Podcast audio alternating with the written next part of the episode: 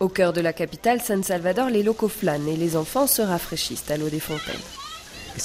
Nous sommes 100 fois plus en sécurité qu'avant. Reynaldo Rivera vit ici et est chauffeur privé. Comme pour beaucoup de Salvadoriens, la baisse de la criminalité a changé son quotidien. Si tu marchais dans le centre de San Salvador, tu étais surveillé sans même t'en rendre compte. Et si jamais tu avais sur toi de l'argent ou bien un téléphone un peu moderne, tu te faisais agresser ou extorquer. Avec le plan de sécurité du gouvernement, il y a eu beaucoup de changements. Aujourd'hui, tu peux sortir ton mobile dans les transports en commun et rien ne va t'arriver. Le prix de ce changement est l'instauration d'un système répressif opéré très agressivement par les forces militaires.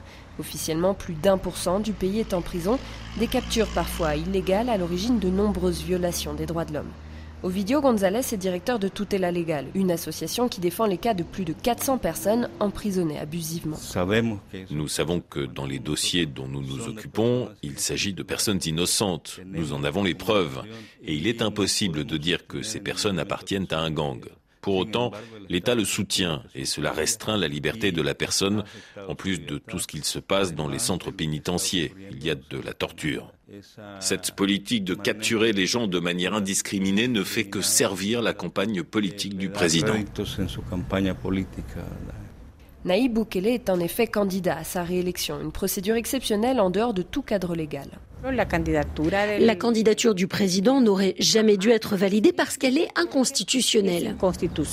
Zahira Navas est avocate au sein de Christosal. Comme toutes les associations de défense des droits de l'homme et la communauté internationale qui dénonce le démantèlement des institutions du pays, elle fait le constat du déclin de la démocratie au Salvador. Nous avons vécu une transition rapide vers l'autoritarisme et depuis peu vers la dictature.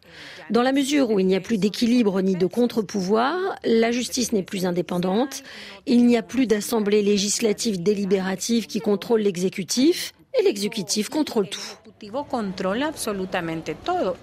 Sous un régime d'exception, depuis 2022, les garanties constitutionnelles sont suspendues à l'intérieur du pays et le gouvernement appuyé par l'armée exerce un important contrôle sur l'information.